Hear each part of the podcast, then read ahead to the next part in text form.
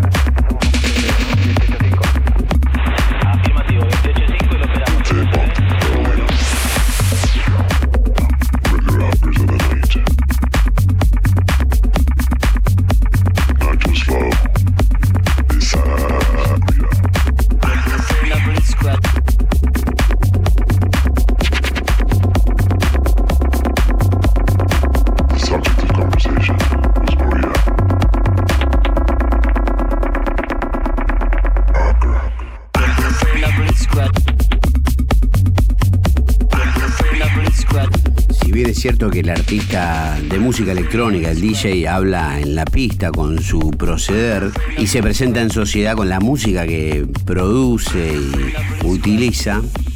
Lo que estamos escuchando de Jorge Sicioli se llama Yagua. La fecha de lanzamiento fue el 25 de febrero del 2011 con la etiqueta Regular. Tuvo algunos remixes como el de Tim Chaver y si uno la busca en páginas de vinilo, puede encontrar, por ejemplo, en la página dex.d, lo tiene en vinilo, dice última copia, 7 euros.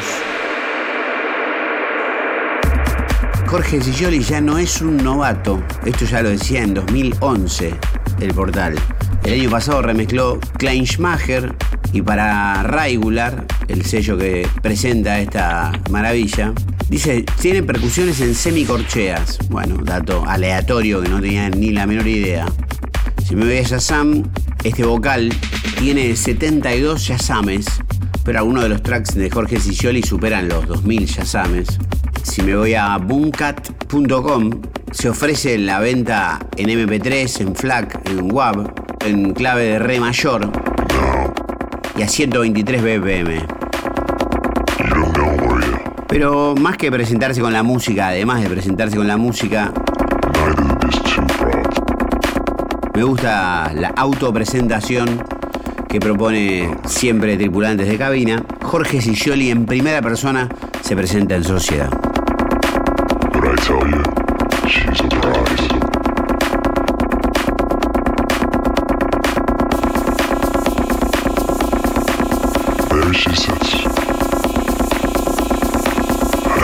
Tripulantes de cabina por Nacional Rock.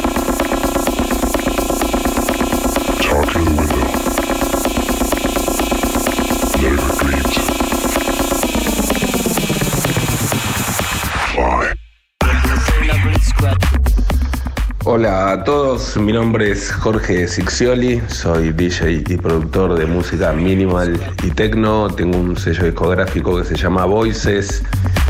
¿Cómo me describo? Creo que casi siempre como un creativo, quizás por, por venir de familia de publicidad y, y ese, y ese tipo de cosas creo que siempre me gustó moverme en diferentes actividades. La música electrónica fue la que me dio más la mano en mi vida y también la que a mí más me apasionó y donde volqué todas las otras cosas que a mí me gustaban, pero nada, si me tengo que autodefinir, soy un realizador de mis propios sueños en algún aspecto y considero que hago algo que, es increíble, que es la música. Le tengo mucho respeto a la música, me parece de las cosas más bellas e importantes del planeta y un lenguaje universal y siento que, lo que me dedico es especial.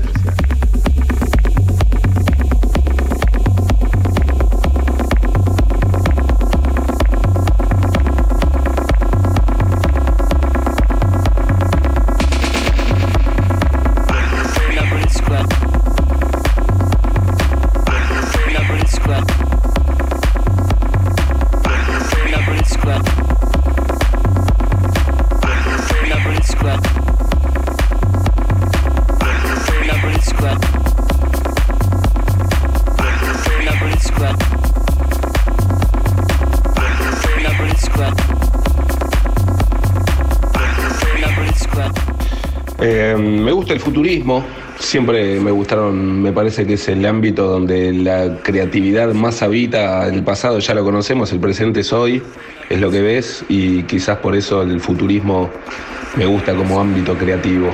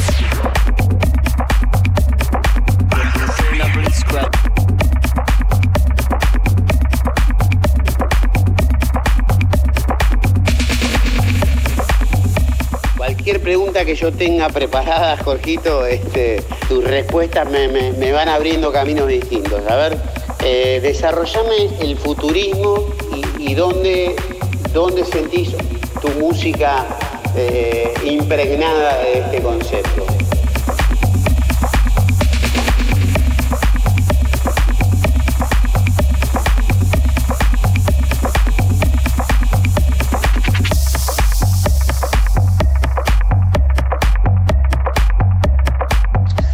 Eh, mira, para empezar, como te comentaba, el hecho de haber nacido con, con un padre publicista, mi viejo de chico quizás me costaba un poco entenderlo, porque yo quería tener como un padre deportista, como tenía cualquiera.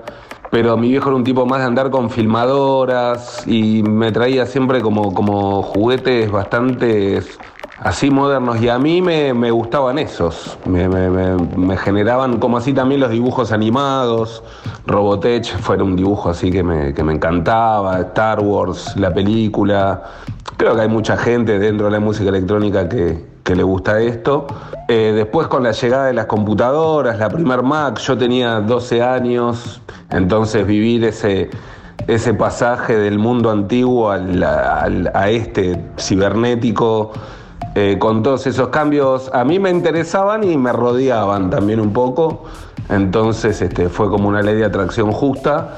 Eh, y bueno, en el ala de la música que me gusta a mí, techno y minimal, eh, digamos que venimos por el lado, si te dijera, para que la gente por ahí conozca más, de Richie Hottin, del sello Minus, de Plus 8, donde estos referentes internacionales siempre estuvieron en la búsqueda, en la vanguardia de los cambios de la música, de las nuevas tecnologías, que son las que habilitan a veces a que aparezcan eh, los nuevos géneros, ¿no? Eh, así que creo que ahí, o sea, por una parte filosófica de, los referentes y los estilos que me gusta tocar y suelo producir, por no ser conservadores eh, en las ideas tampoco, ni en los formatos de la música, sino que vinilo, ni que CD, ni computadora, somos más este, miramos siempre adelante y nos divertimos mucho buscando el, el futuro, tratando de como de traer al hoy lo que imaginaríamos que saliera dentro de 300 años.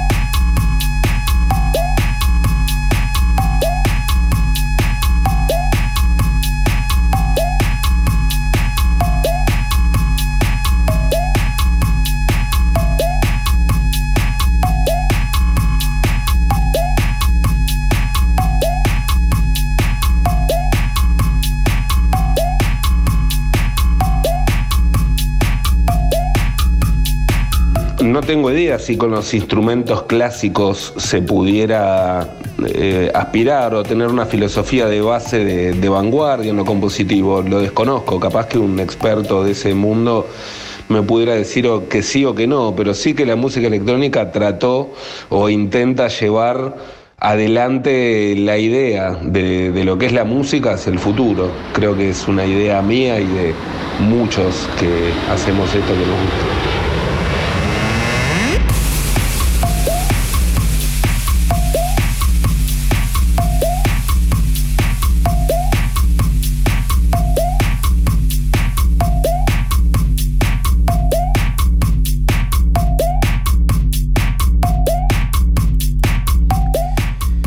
Esta maravilla, esta, este track, esta creación rara, distinta, que se llama Chicle o Gum, Gum, es una producción de nuestro tripulante de cabina del día de hoy, Jorge Cicioli, que fue utilizada por Richie Houghton, entre otros, Paco Usuna, Marco Carola. Y este track, Gum, del año 2009, posicionó a Jorge en ambientes distintos a los que ya conocía per se, lo llevó a recorrer distintas latitudes. Incluso hay una anécdota en la Creamfields de 2012, si no me equivoco. Fue a verlo a Richie Houghton y Richie le dijo, ¿viste? Lo toqué.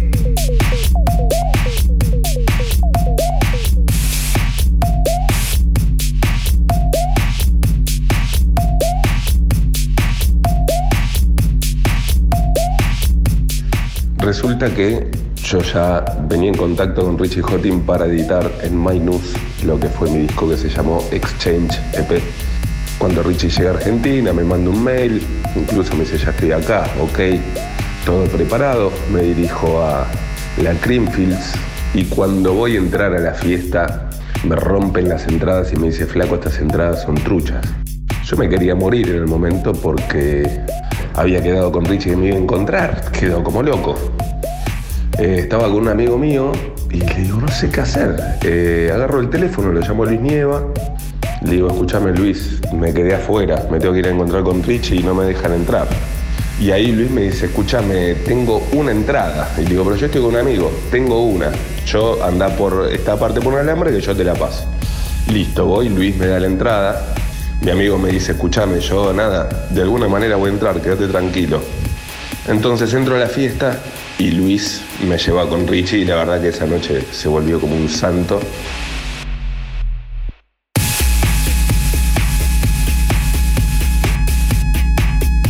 Para mí un recuerdo imborrable de cómo me ayudó en un momento candente.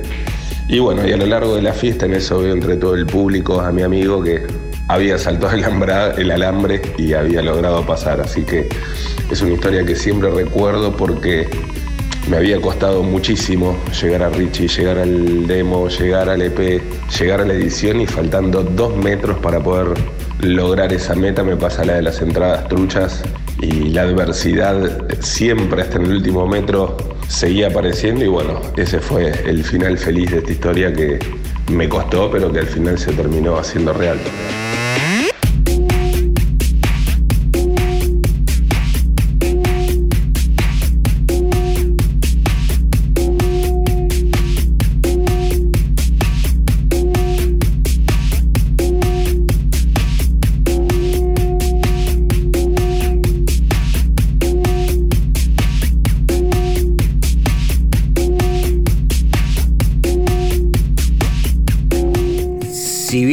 Que está contando Jorge Cicioli es un poco el primer contacto real con eh, Richie Houghton, sería el primero de muchos y hay entre las mejores noches de la historia de Jorge.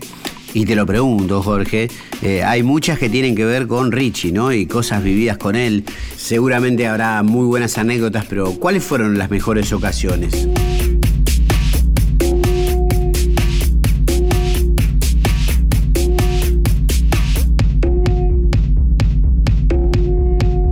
Me tengo que quedar con una noche, creo que sí, me quedo con la noche con Richie Houghton en, en Córdoba. eh, que tengo fotos muy lindas de esa fecha, y la otra con Richie en Montevideo. Creo que esas fueron muy buenas.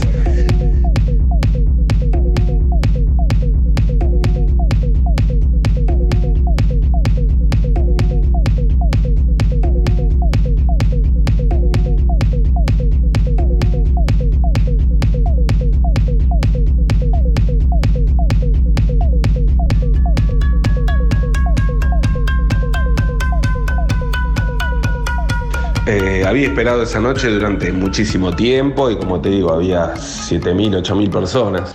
Eh, cuestión de que nada, bueno, estaba tocando y yo ya Richie lo conocía de otros encuentros y él me había editado un par de discos, pero él sabía que yo estaba esperando hacía mucho tiempo poder tocar con él y estaba tocando y de repente me doy vuelta, lo tengo atrás y obviamente este, me, me dio un abrazo y, y- y me dijo algo así, no me acuerdo bien ahora, pero como, bueno, llegó. Y le, le pude decir, este, vos sabés que yo esperé mucho este momento y ahí me agarró algo como decir, a ver, estoy tocando y todo va muy bien. Yo había hablado con Fabio Florido antes, le pregunté cómo le solía gustar en ese momento a Richie que tocara y que está antes que él. Me dijo, toca fuerte, lineal, no hagas mucha bajada, no te pongas muy melódico, dale muy constante que él se te va a acoplar a tu beat. Y así fue. Él, yo estaba tocando y él se acopló a mi beat y estuvimos cinco minutos este, tocando entre los dos, pero la situación fue que nada, de que estaba realmente incómodo y que me podría quizás haber eh,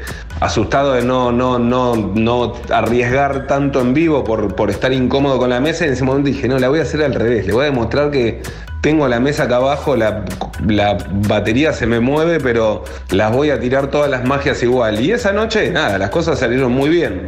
Lo mejor fue que cuando él terminó de tocar y lo fui a saludar, eh, me dijo, hoy estuviste muy bien, así que bueno, esa fue la noche, digamos, donde hubo algo de adversidad y la saqué adelante y hice como un provecho de mostrar lo que podía hacer en esa situación frente a él, que lo había esperado tanto y le tenía tanto respeto.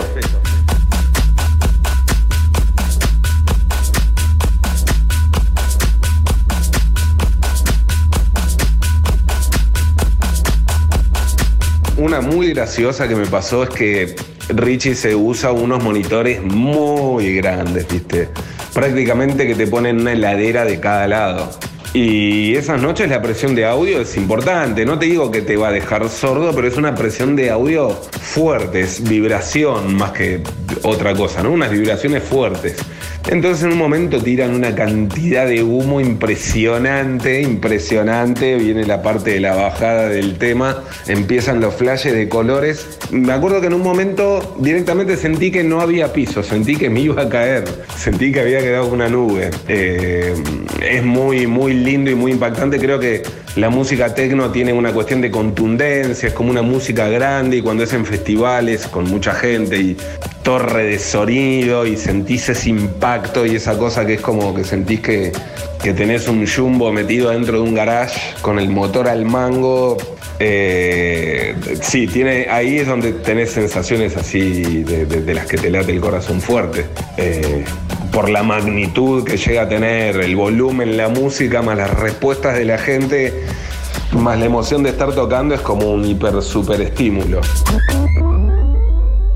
Sí que eh, lo que es muy lindo también del warm-upper es que uno lleva como el pulso de la noche, los momentos en el cual las cosas, eh, la noche tiene momentos y el club tiene momentos y el DJ tiene que saber marcarlos, sobre todo acá en Argentina donde la noche es más corta, en el exterior a veces los clubes duran muchísimas más horas, entonces no es tan perceptible esto de la diferencia que hay entre las 2 de la mañana y las 4, pero acá sí, y es un muy lindo momento para, no sé, hacer aparecer un vocal por primera vez y el club lo siente, eh, para tocar percusivo mucho tiempo prolongado y dejar la pista bailando desde el primero hasta el último, donde por ahí te guardas una buena bajada para ponerla un par de temas antes y que el club ya tenga una primera reacción y uno también presentarse, porque ningún artista estuvo ahí para borrarse.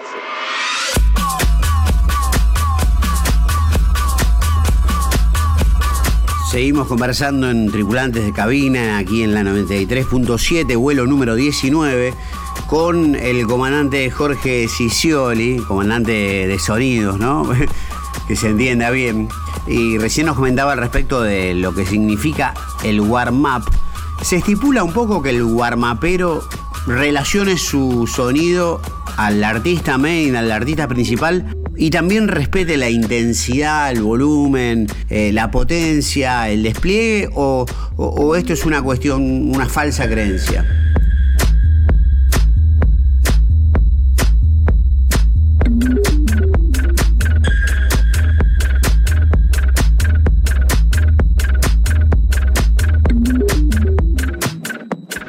Mira, para empezar, creo que es relativo al país. Te puedo decir que en las y al género. En las pistas de Europa están muy conceptualizadas. La pista es de house, es de house, la que es de tecno es de tecno y el artista que arranca a tocar a las 9 de la noche ya pone tecno a 130 BPM porque esa pista es de eso y está muy segmentada. Después te puedo decir que acá en Argentina, en fiestas de tecno, yo fui residente 10 años de Crobar, imagínate, hice muchísimos warm-ups, también hacía cierres, pero noches que la música es más fuerte, como es tecno, eh, digamos que arranco poniendo música muy tranquila y lo lindo es poder eso, es poder ir engruesando el poder de la música y del audio y uno es como que, no sé, capaz arrancas tocando a 120 BPM y se lo terminás dando al DJ que sigue después en 127 o 126.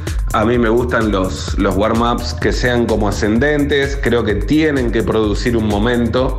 Eh, no me gusta cuando un artista antes que yo se guarda las cosas. Siempre les dije a los artistas que toquen antes que yo que, que se luzcan como artistas. Y lucirse no siempre quiere decir tocar música fuerte o rápido.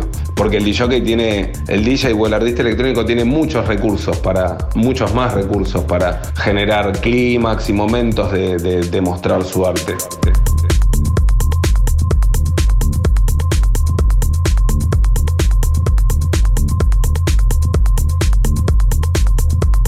Así que es relativo. A ver, si voy a tocar con una persona que, sé que no levanta en mucha potencia la música, le voy a hacer un warm-up más tirando así a tranquilo y plano. Si viene un artista que a la noche la va a poner fuerte, voy a hacer un, set que, que, levanta fuerte en un momento, pega una curva en el tempo y en el poder de la música como para darle al club prendido.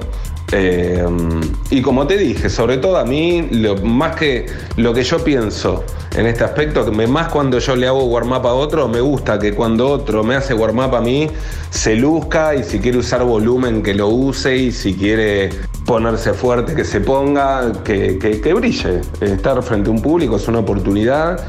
Cada noche que se vive se va y no vuelve y, y me gusta que todos puedan mostrar lo mejor que saben hacer y que se tengan mucha confianza.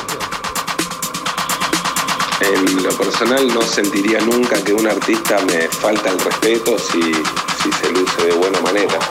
Al contrario.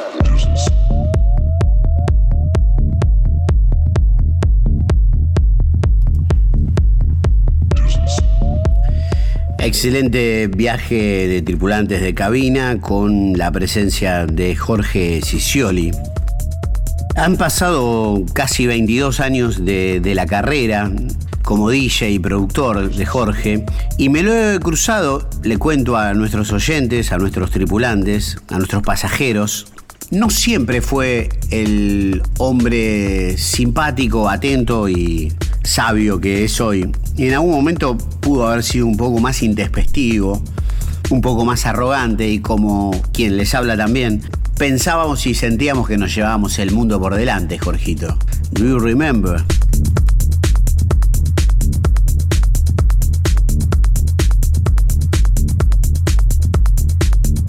Bueno, qué sé yo, viste, siempre uno cuando es más chico padece de soberbia, por un lado, que en algunos aspectos puede ser saludable y en otra no.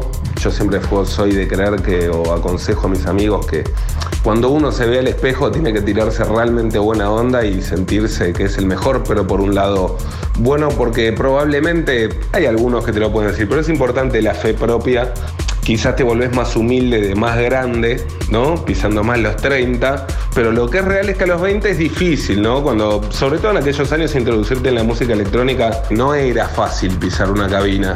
Eh, había un respeto muy grande hacia un montón de cosas y creo que había que tener una fe propia que era importante, ¿no? Eh,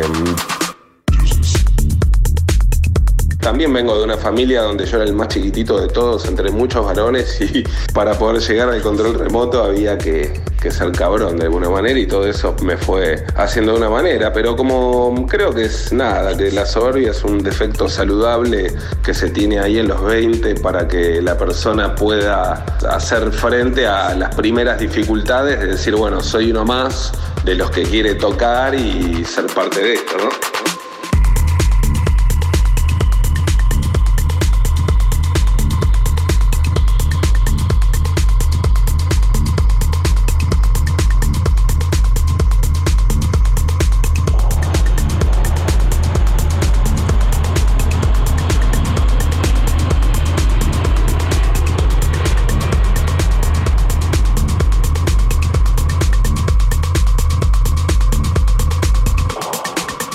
Y comprendo que los defectos que pudiera tener han venido en mí para ayudarme a, aprender cosas y a ver si los puedo superar.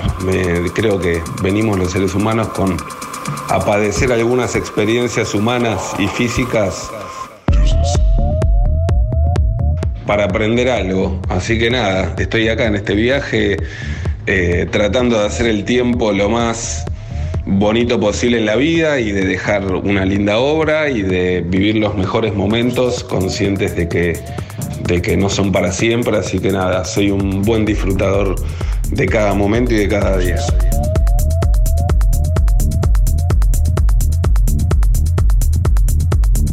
Muy intenso y a la vez hipnótico, Group tiene este track de Justin James, un DJ de Canadá, que fue remixado por Jorge Sicioli. El tema se llama Paragon Thief. Viene a ser algo así como ladrón de un sample o de un rulo de una muestra de audio. Esto es del año 2017, para ser más exactos, se editó el 27 de noviembre del 2017 En esto que es la música electrónica, yo arrancaba y a pesar de ser quizás un tipo sin tanto conocimiento, yo sentía que era mía, sentía que yo era eso, que eso era mío y, y ese sentimiento se prolongó muchos años.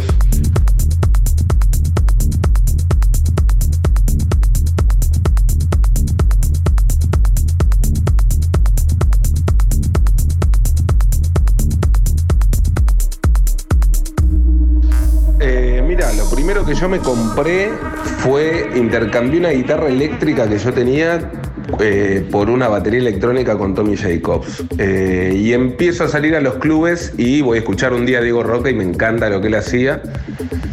Y ahí digo, quiero ser DJ. Entonces, acto seguido, después de haber comprado algunos vinilos y las bandejas, que algunas cosas las había conseguido haciendo trueques, no era fácil conseguir todos los equipos, pero bueno, cuando tenés ganas, de algún lado sale todo.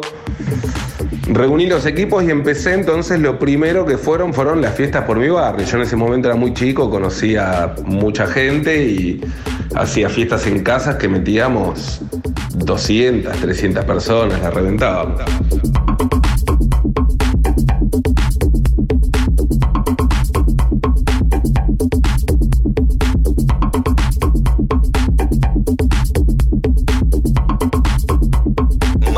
Mensaje de WhatsApp 11 39 39 88 88.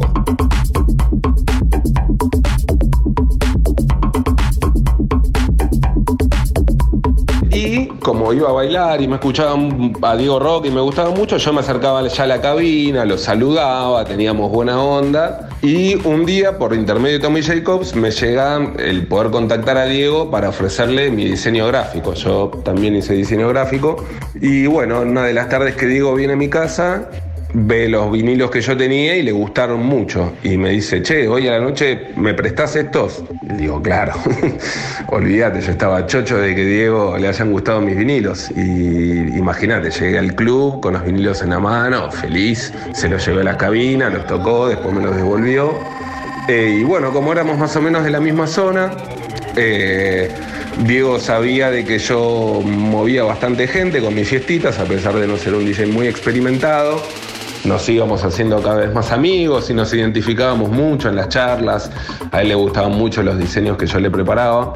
Y hicimos la primera residencia. A él le sale la oportunidad de tener un boliche acá los jueves en Zona Norte, que lo manejaba Tommy Jacobs. Y ahí tuve mi primera residencia con 23 años. Digamos que empecé, siempre digo que hice un montón de cosas, pero que me gustaban mucho, pero me fue bien hasta ahí. Y la música electrónica fue esa de que me metí y me fue bien. las cosas me sonreían. Entonces, bueno, así fue la primera residencia con Diego y de ahí para adelante, por todos los clubes de Argentina, festivales, 10 años de residente en Crobar, eh, historias mil.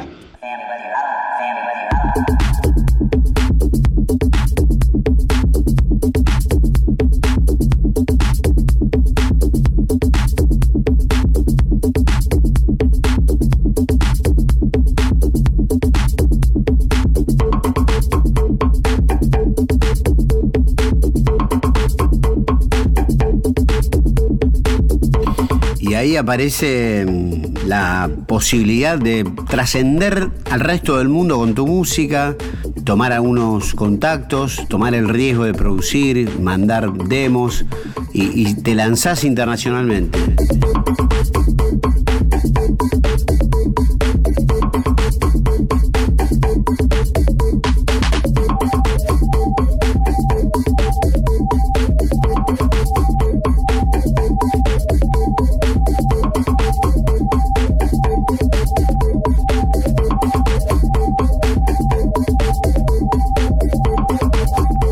Carrera internacional se abre a partir de, tracks que me fueron bien, vendía muchos vinilos y pude ir a Alemania, que era donde me los editaban, y, ahí se empezó a abrir otro capítulo que no tenía que ver con vínculos que yo tuviera o pudiera hacer por acá, sino con todo esto que abrían las posibilidades de internet, de, la música que yo hacía y, gustaba en ese momento con estilos que estaban muy, muy frescos y, lo sabía como, como bajar nuevas ideas de eso en un momento que el estilo estaba muy candente y bueno, pude después ir para afuera y después fui como cuatro veces más en diferentes momentos.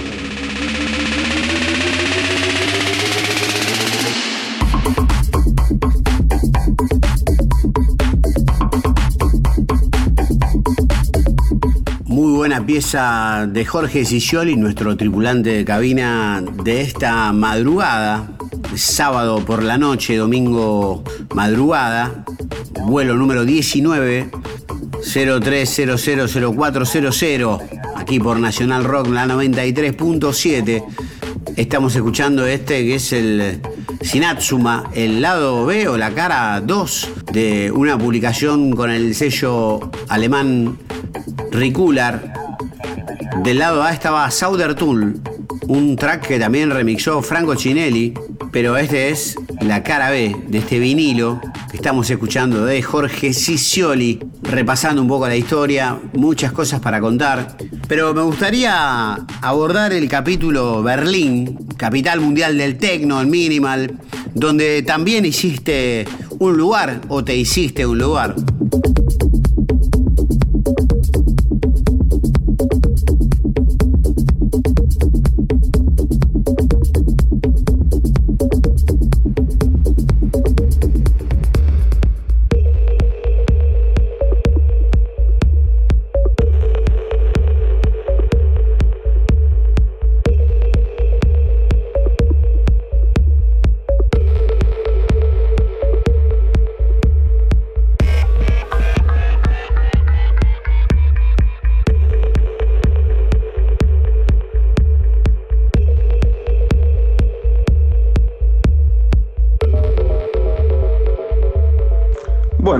Berlín es una ciudad que quiero muchísimo. Eh, afuera de Buenos Aires es la ciudad del mundo donde más tiempo he permanecido. Me iba dos meses y medio por ahí. Eh, fueron, imagínate la emoción para mí que desde Alemania me reconocieran mi música, la editaran y encima se vendiera muy bien.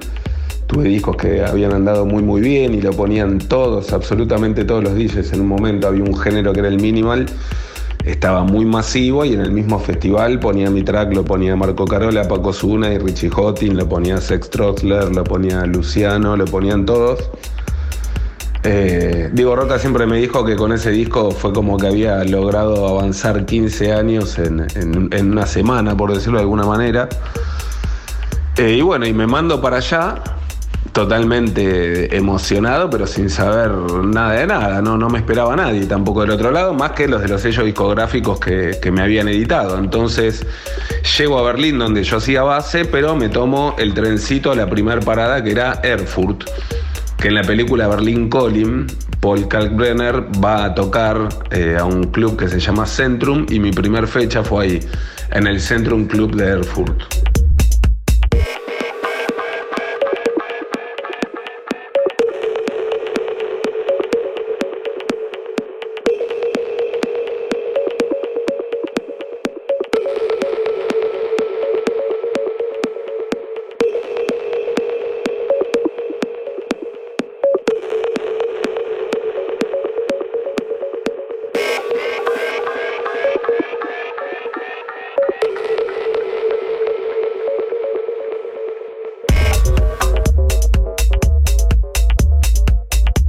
Lo largo de esos tres o cuatro viajes que hice allá, toqué en clubes como decirte el Weekend Club, que era un club muy del momento, que es en el centro de Alemania, el último piso, frente a la antena famosa esa del Alexanderplatz, es el lugar que yo quería tocar y se dio que pude tocar ahí gracias al sello Ferry, donde yo editaba.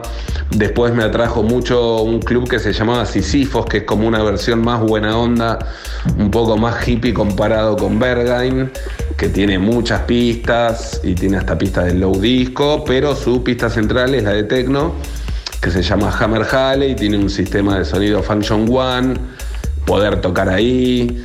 Toqué en Francia, toqué en el País Vasco, eh, toqué en Leipzig.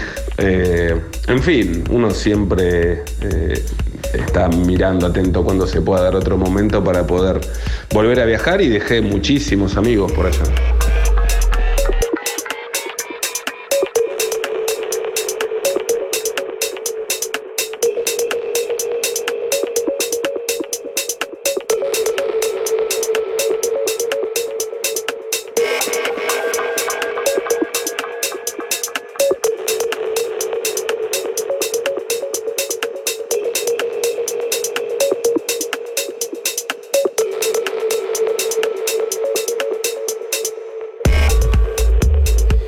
No está de más recordar que la Plaza Alemana es hoy por hoy el escenario más grande, importante, trascendente y donde se genera la innovación permanente en la música electrónica, muy por encima de Detroit, muy por encima, muy por encima de Londres. Y es una plaza a la que no todos los DJs del mundo acceden, eh, inclusive de nuestro país, de los mejores como Hernán y demás, no es una plaza del todo amigable o del todo permeable al estilo de música por ahí que se gusta tanto en la Argentina, orientado tal vez no tanto al house, al techno, al minimal, sino al progressive house y, y las cosas más melódicas.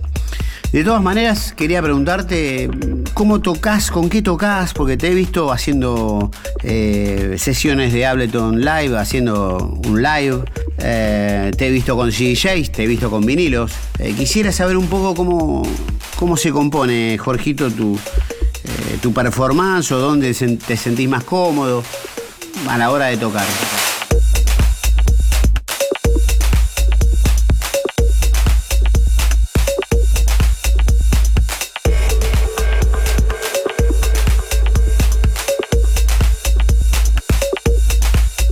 Sí, toqué 14 años en vinilo, después tuve un momento que me pasé a CD y después me pasé a live y hice como un híbrido entre live set y DJ set. Tocaba con un live en el cual tenía cuatro canales de tracks míos y de otros. Grababa muchos sonidos, bajaba audios que me gustaban, metía de todo en ese live. También partes de temas lupeados.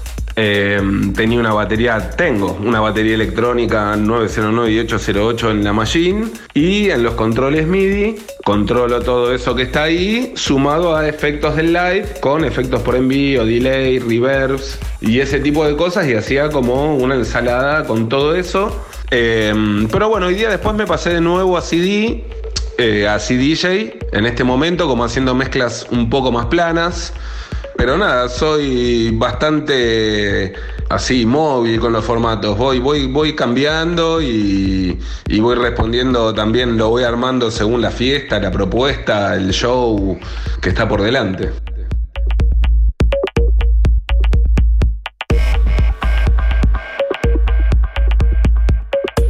Estás escuchando Tripulantes de Cabina.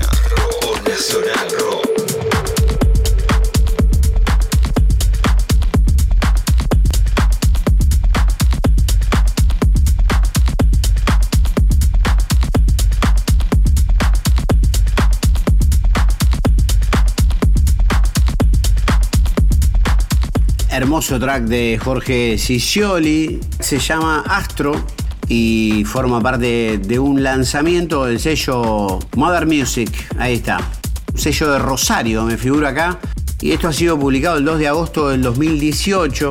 Salió como parte de un EP que tiene tres versiones de Astro. Esta es el original mix, la mezcla original o el tema sencillo original. Tiene dos remixes Buceando en internet, datos irrelevantes siempre tenemos.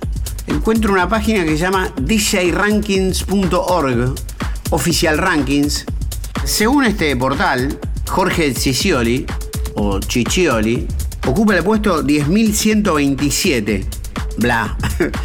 Tiene una pequeña biografía, originario de Buenos Aires, Jorge Ciccioli. Rápidamente conviértese en uno de los productores solicitados de América del Sur. Comenzó su carrera joven.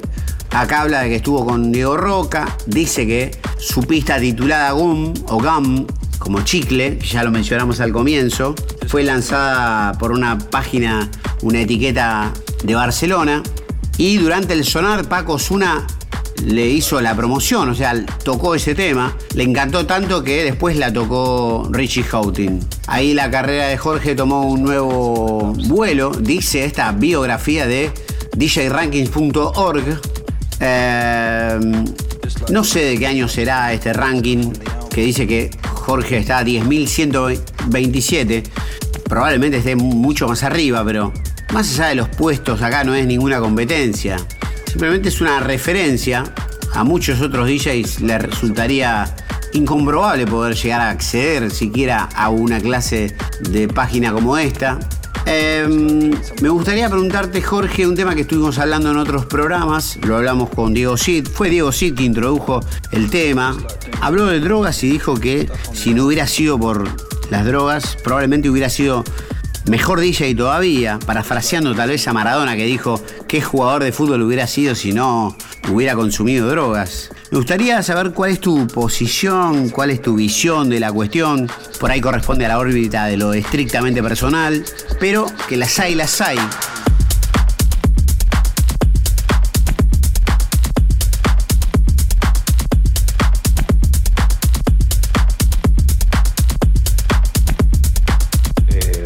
Desde ya he visto cómo las drogas arruinaban carreras o también he visto cómo tipos las llevaban adelante con normalidad, ¿no? Como naturalizado. Y que en eso no hay que ser hipócrita y el mundo es como es y las cosas son como son, entonces tampoco se puede tapar el sol con las manos saber si es criticable o no es criticable que una persona tome su propia decisión de jugar con las sensaciones, sabiendo los riesgos que juega.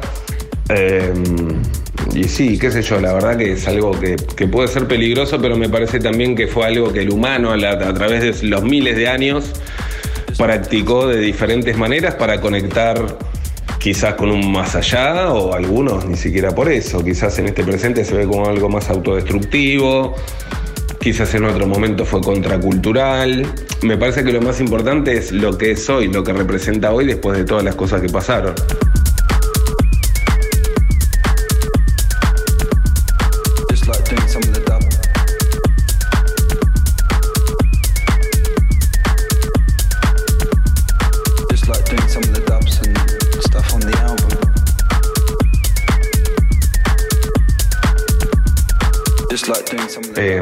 Lo veo como algo muy personal de cada uno y que, que nada, que lo más importante es que las personas tengan autoconocimiento.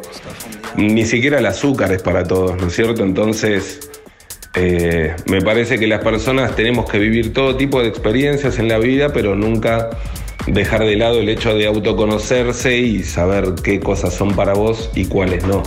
Porque hay muchas cosas que no son para todos y, y es importante entender eso. Pero como dije antes, creo que nada, que cada por algo las cosas son como son y que cada época tuvo una música, una droga, un corte de pelo y una ropa.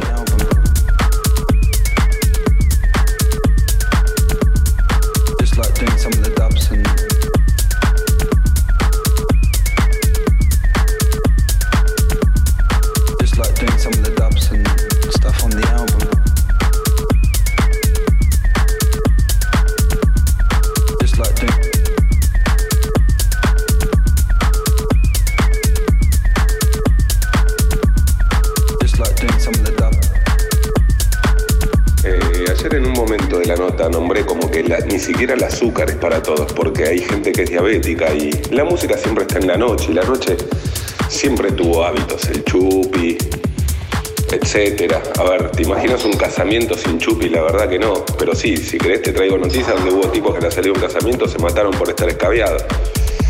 Todo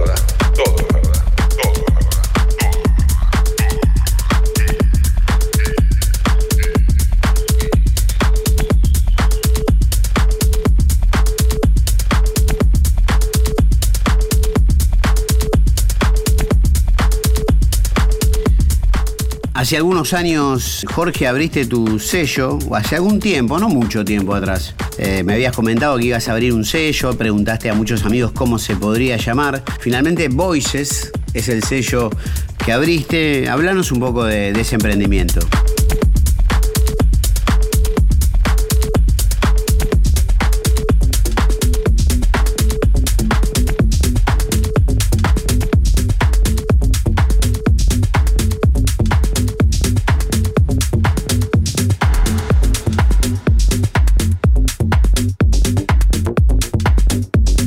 Bueno, mi sello se llama Voices, para el que lo quiera encontrar en Instagram, es Voices Records.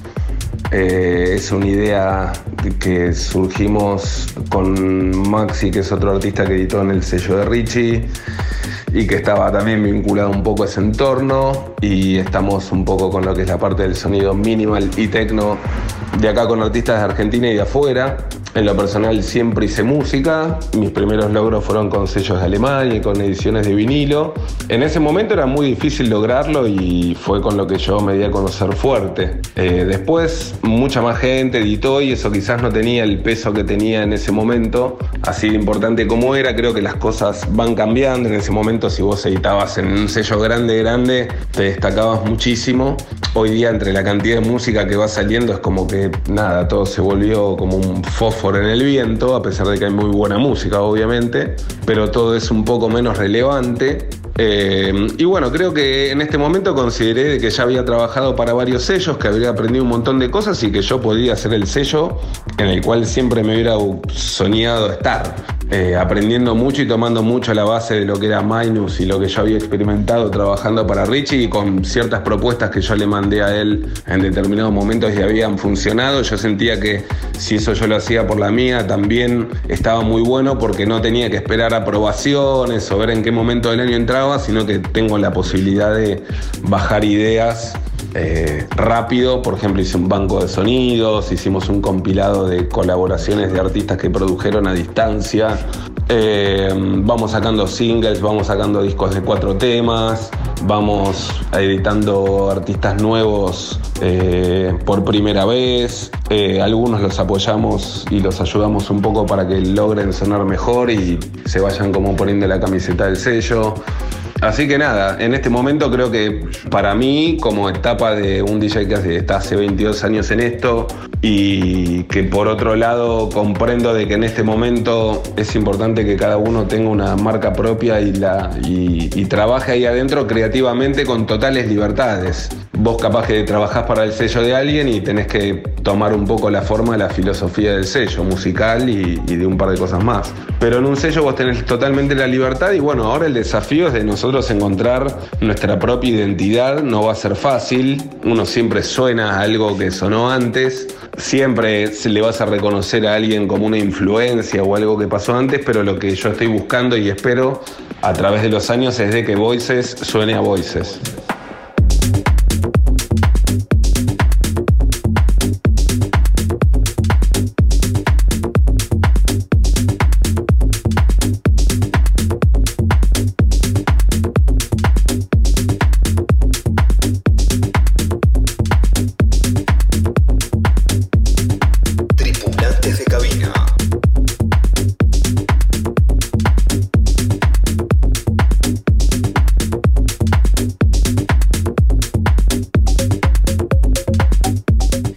No bailar este track de Jorge Sicioli llamado Code One, editado por el sello Refuse en 2017.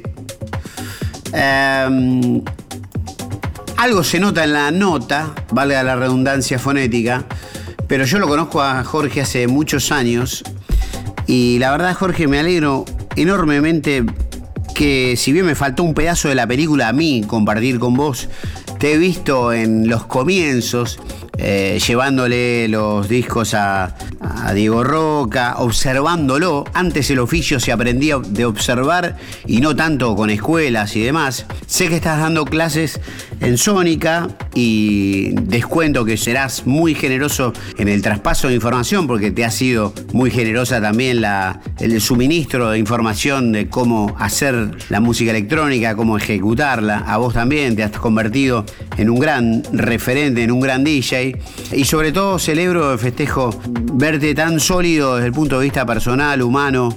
Agradezco mucho eso. Contanos un poco de tu faceta de, de profesor y luego ya te voy pidiendo que armes, como toda película que llega a su fin, la lista de los agradecimientos, las personas a las que quisieras reconocerle y agradecerle que te hayan hecho este viaje un poco más llevadero.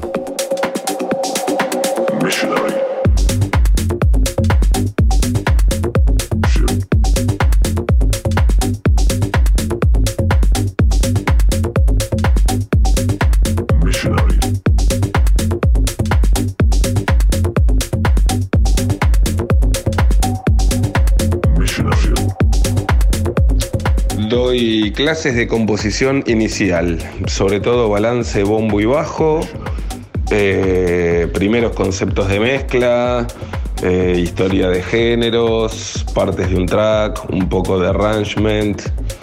Digamos que salen haciendo unos de mitos, pero sobre todo enfocado que suenen bien en bombo y bajo, para componer, digamos como para decir no estoy inspirado, pero aplico esta técnica y aparece algo y ahí empiezo a crear.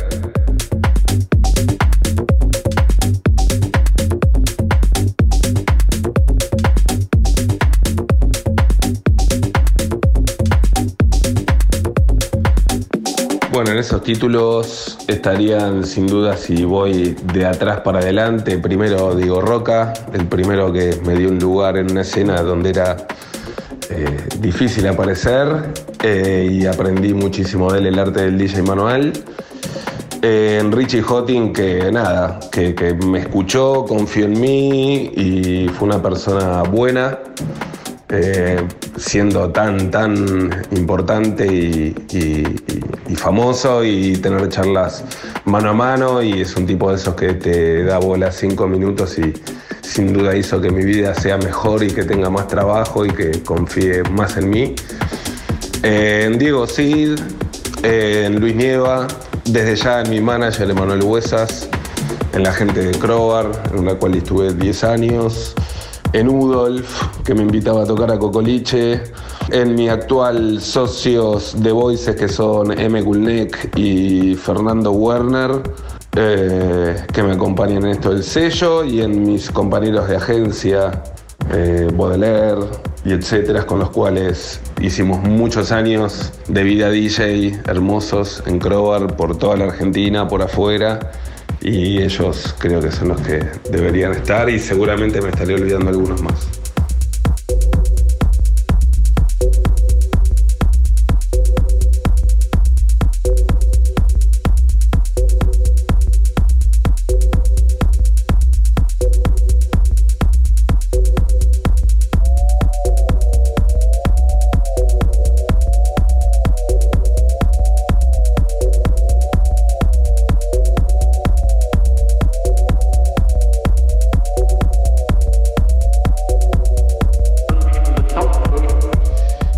A mi mujer, Coral, Corina Martorell, que me ha acompañado incansable por todos los rincones de Argentina, Uruguay, eh, con montones de momentos de esos que, que en las giras se sufren percances y me demostró siempre ser una compañera de fierro en los momentos difíciles.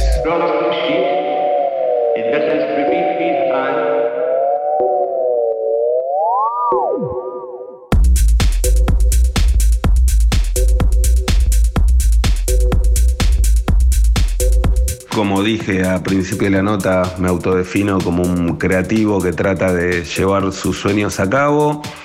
Um, para el que no sabe lo que es este mundo del DJ, no sé, les puedo decir que nada. Todos estamos esperando el regreso de las normalidades que se puedan para poder volver a tocar. Extrañamos mucho la sensación del en vivo. A la vez nos hemos adaptado y tomado estos tiempos para hacer otras cosas que tienen que ver con la música.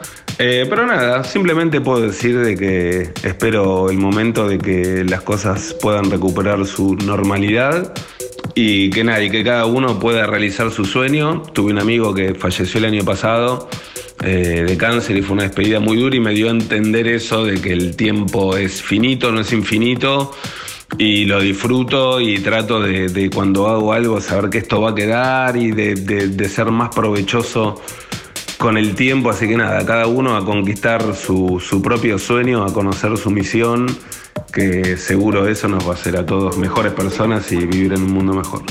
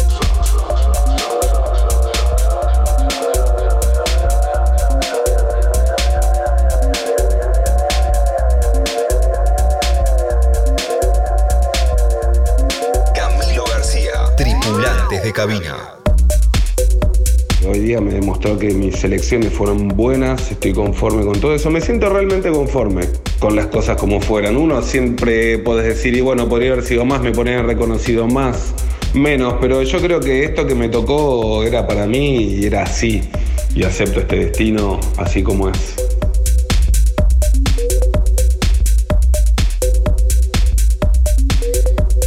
Y así llegamos al final de este vuelo número 19 junto a Jorgito Cicioli un gran tripulante de cabina, una increíble historia.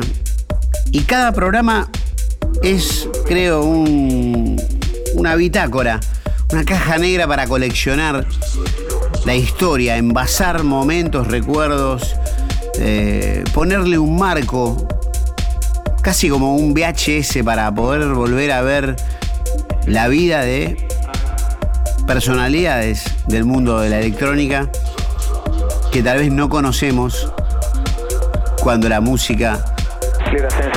Bueno, los dejo porque tengo que aterrizar. Chao. Argentina 1060,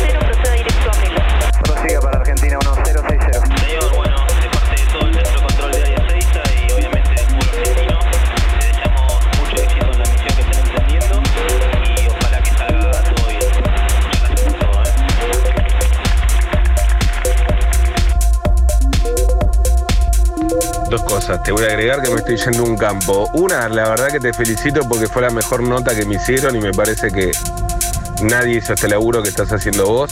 seguilo adelante, que está increíble y me parece que recontra garpa para la escena. escena. Abrazo enorme, querido. Cuando quieras venirte al estudio, que nada, aprendí bocha de mezcla ahora que estoy ahí en la escuela y tuve una movida. De hecho, el 10 hacemos una feria de vinilos instrumentos para el que quiera comprar, vender. Hay una muy linda movida en la escuela. Estoy con 16 alumnos dos veces por semana y está muy bueno. Te mando un abrazo enorme, un placer la charla. Siempre los momentos con vos fueron un placer. Siempre que te encontré nos hemos divertido mucho. Yo tengo muy lindos recuerdos. Eh, y nada, bueno, lo más importante es vivir presente y mirar para adelante. La historia continúa y eso es lo más importante. Domingos de 3 a 4. Tripulantes de cabina.